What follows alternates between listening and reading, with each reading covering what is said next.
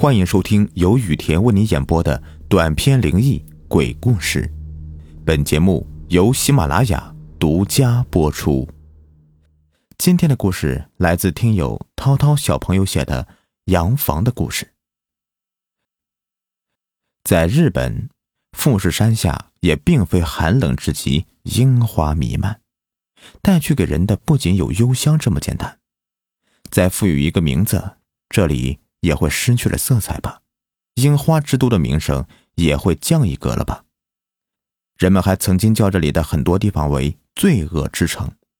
所谓这里的罪恶，不是敲诈勒索、放火杀人、抢劫、吸毒那么简单。要知道，日本一直是一个很和谐的一个国家，人与人基本不会有太大的仇恨。只是，曾经有过一些令人胆战心惊的鬼故事。一八九八年，富士山下的洋房因为靠近偏僻地区而日益变得荒废。住在这里的人呢，早就不见了踪影。不知掀起了什么腥风血雨，人们来到这里的或者住过这里的人呢，对这里就越来越害怕。二零零八年时候，有人拜访了那里附近的本地居民，结果年轻人往往都不知道这件事情。一问起来，那些好奇的年轻人有好奇的反问起、提问了这个人了。而很多的老人呢，都仿佛知道这些事，但是就是不肯说，只知道老人说：“千万别去就好。”这样匪夷所思的事，真让人猜不透啊。二零一零年，我朋友乘飞机飞去了日本，专门调查这个事情。第一天，我建议他去图书馆了解日本的百年历史。翻阅到的信息呢并不多，就仿佛这样的事不该出现在日本历史中，会玷污了日本历史。不得不说，日本的历史里山魂野鬼、妖魔鬼怪倒是有记载不少。这一次给我们的调查打下基础，将图书从图书馆里面借走之后，我朋友来到了郊外，远远的富士山。密密悠悠的森林，使我们的好奇心逐渐增加。朋友拿起日本历史的图书，走去离他较近的有人流的地区。途中的路人也有不少，经过了两千零八年的经验，显然需要找年龄较大的老人家询问这个事情。功夫不负有心人呢，在一个公共场合，我朋友。碰巧遇见了一个年过花甲的老教授，将我朋友领去他家的名院，席地而坐，将腿盘起，满上茶水，清香悠然的，就像是听故事一样。在一九九八年时，有几个年轻人，在子时的雨夜，在郊区玩的找不到了方向，而误入了深山老林。山林里本没有他，也不曾有进去过的小径。那个年代更别说手电筒了。我们知道，他们几个孩子回不来了。他们的父母报了警，一共走丢了四个人。警察在郊区最后发现他们的足迹的地方驻留，直到白天都没有一个身影出来过。六个小时的轰动，马上便登上报纸以及电视新闻。七十二个小时的时候，依然没有风吹草动。然而，树林里面异常的安静，哪怕侵入一步，也尤为的阴森诡异。这个案子让人想不通，于是有人联想到了山林偏东边有几栋洋房，可能孩子们因为找不到路，在那里住下了。警方不排除这样的可能，于是，在失踪的几天之后。派两路警员，一路从山林的西边进入，一直向前，前去探路以及寻找洋房；另外一路驾驶比较简陋的飞机，去往高空确定洋房存在的真实性。四个小时的炎热暴晒，等待的人们都非常着急。事发地点全部都是在围观群众，他们都非常在意这个事情。当飞机降落，驾驶员对着群众说：“洋房真实存在，孩子们应该没有事。群众们的呼声变得高亢激昂，仿佛如释重负。事情有了着落，警方全体撤退，回去进行会议，进一步的研发对策。事情发展快一周了，几个孩子的父母几乎已经在崩溃的边缘，所有人为他们祈祷。会议结束之后，警方即刻调动尽可能多的警力，全副武装进入事发地点，等待上级指令。随着一声对讲机后的沙哑的确认声，警察们冲进了山林里，往东边的洋房走去。为了孩子们的性命，警方尽可能的快，很快的在山林里找到那条不可思议的小径。警方也不敢相信，那条小径是天然形成的，而不是人为的，这样就更加深了这片林子的神秘。天色已近黄昏了，林子里仿佛罪恶滔天。六点三十五分左右，警方已经进入林子深处。长途跋涉的，有些警员精疲力尽了。谁都不能担保每个队员都没有掉队。阳光消失殆尽，老队长平蹙着眉目，愤懑地催促着他的队员：“速度要加快，时间不等人。”四个孩子的命在我们的手里，赶快！其实老队长也累得不成样子了。七点整，已经没有太阳了，虽然也不是很黑，却队员们已经不认识对方是谁了，面面相觑，难免尴尬，也没有话题，主要还是赶路要紧。等到八点差十分，终于在那一片高地。往下面望，看见了一座洋房。鸟瞰那里的话，就像是一个盆地。队员们依次往下走，没有一个是畏惧的。老队长第一个带头。不一会儿，到了洋房门头，旁边坐落的洋房早已荒废了，唯有一所是完整的。那个洋房还是真够大的。主人肯定是花了不少的积蓄，可惜呀，荒废了，还埋没在了这种犄角旮旯的地方。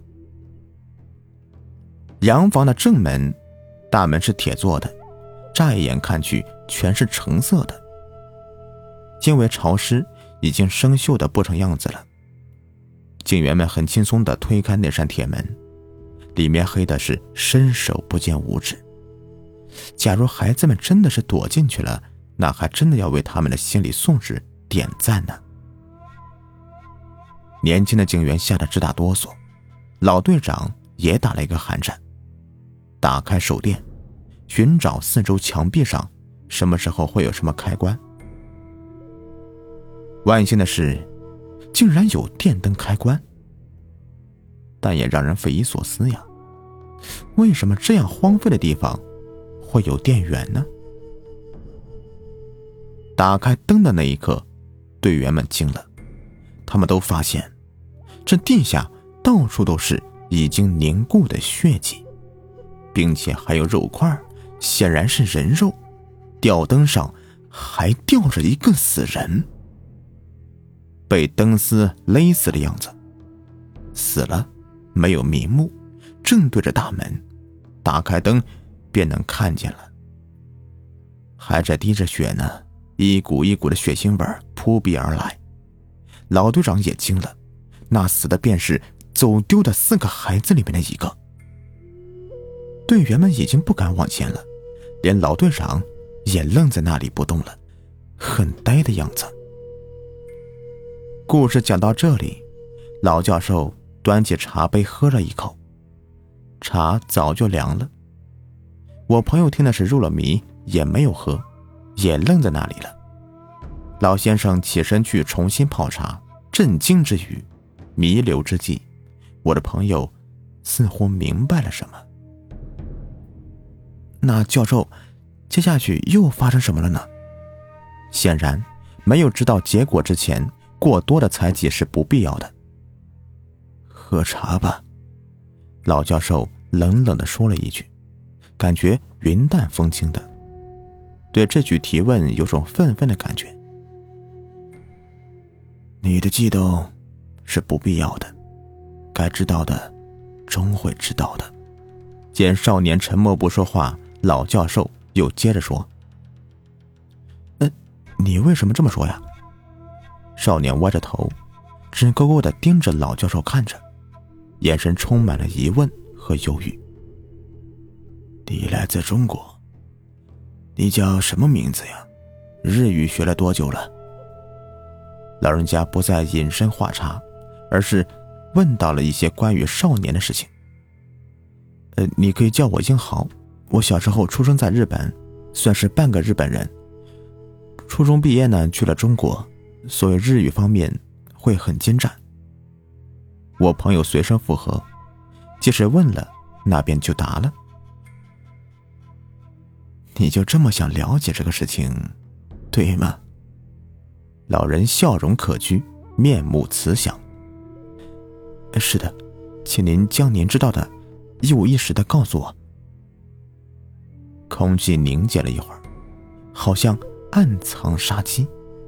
英豪紧张了，也不是被故事吓怕的，就是一种莫名的紧张。教授起身，背过身，似乎表情狰狞。我，他犹豫了一下，显得很迟钝。既然要知道。我就不卖关子了。霎时间，他回过头，眼睛瞥向英豪，像极了一头猛兽。请讲，英豪兴奋不已。教授又盘腿再次坐下。警员们没有一个敢打头阵的。冲在前头的，其中有个叫洛阳的警官，职位并不高。但是曾是特种兵，之前的从西边林子走到洋房的这个路呀，对他来说其实啥也不算。他不急不忙的跟队长说提议，先让几个队员在附近的树边上靠着休息，等到天亮再进去也不迟。虽然有些荒谬了，但是夜晚相比白天感觉完全不一样。其次。队员们有些累了，也不情愿进去，好像生怕有鬼一样，只能这样了。队长听了洛阳的意见，因为洋房铁门已经被打开了，所以队长留下了两个强壮一点的，相比其他队员不显得那么疲惫的警员，拿着枪，在铁门口站岗放哨，确保洋房动静正常。并且把电量最多的两个手电筒都戴在他们的头上，大家安心的在附近的树边上倚靠着睡着了。洛阳睡在离这里看守人员很近的一棵树旁，为这件事烦心，翻来覆去的睡不着。少许片刻呀，竟然又有那么一些动静。他是特种兵，防范意识高，又突然的。匍匐在地上，眼神直勾勾的看着铁门口。一个走出门要弯腰的庞大身影出现在眼帘，他两只手臂狠狠的勒住了两个警员的脖子，砰的一声，两个警员的脑袋就被他给拽了下来，毫无抵抗的痕迹。结束的太快，尸体的血一直流，一直流。洛阳在树后。根本无法相信看到的一切。蓝色的身体，没有手指，整条手臂和大腿都是圆润光滑的，两只眼睛有拳头那么大，牙齿锋利，让人心生畏惧。高度大概有两米五以上，体型强壮，面目狰狞。为了不让他行凶作恶，即便他回去了洋房，洛阳的视线还没有离开。想必是因为那个怪物没有看见其他树下的队员吧。天亮了，远处的太阳重新的升起来，好像希望升上来了。队员们陆续醒后，发现洛阳黑着眼圈，哭红了眼睛，双手血淋淋的，脸上还有土渍。远处的队员们揉揉眼睛，跑过来查询情况。队长也匆匆赶到，所有人先是闻到了空中的血腥味像是什么东西腐烂了一样。直到看见两个队员的无头尸体躺在铁门口，洛阳急忙给队长和队员们讲述，大家围坐成一个圈，将洛阳说的一切一一记录了。蓝莓色的怪物，不是危言耸听，是真实存在，并且可以确定就在这个洋房里面。这样看来，如果孩子们在这个洋房里面，多半可能是已经死亡了；而如果还在树林里，也会因为迷路找不到方向，食物还有水的缺乏而会面临死亡。留给我们的时间呢，真的不多了。队长用对讲机呼叫了总部，希望总部可以派发一些物资，并且组织飞机小队，在附近方圆几里路里寻找孩子们的踪迹。不久，整片林子里布满警察的痕迹。主要队员们和队长进去，因为有了足够的安全感，就因为两个队员的死，对这个怪物悔恨徒留，于是气宇轩昂、斗志昂扬地破门而入。外面是队员用枪打碎所有的玻璃，在每个窗户旁架枪，增大了不少士气。或者，鲜血会让怪物感觉到一定的威慑，乖乖投降或者逃跑。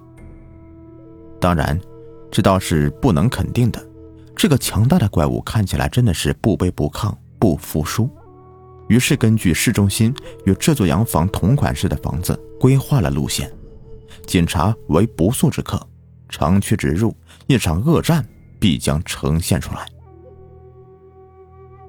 教授，您等一下，您说的洋房里的是不是这样的怪物呀？因为英豪先前有借来了日本历史全集，并有所翻阅，翻开来，指着一个与教授所讲述的一模一样的怪物。哦，对，就是他。他与世无争。但总有人想去洋房历险，因此冒犯了他。夜里，以前的人家总能听见那座洋房有人在歇斯底里的叫唤。后来，就只剩那一座洋房，没有其他人踏足那里了。我们在等，等富士山有一天火山喷发，可以淹没那座洋房。老教授解释道：“啊，是这样啊。”看来日本人的确是挺怕他的呀，他的存在真不是一件好事。英豪感叹道：“天色已晚，英豪，你在我寒舍上住上一晚吧。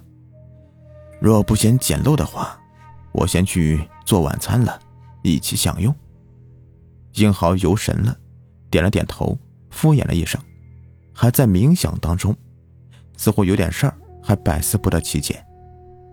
啊，那先谢过前辈了。英豪反应过来，礼貌的回了一句：“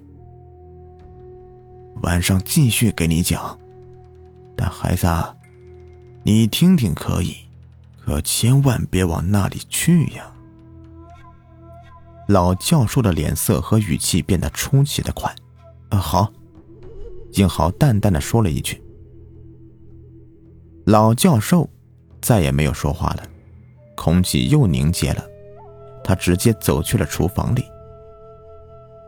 只有凝结的空气里，英豪又陷入了思忖之中。好了，本集已播完，咱们下集更加精彩。如果你喜欢我的故事，请给我的专辑一个十分好评，或者关注我的微信公众号“雨田故事”。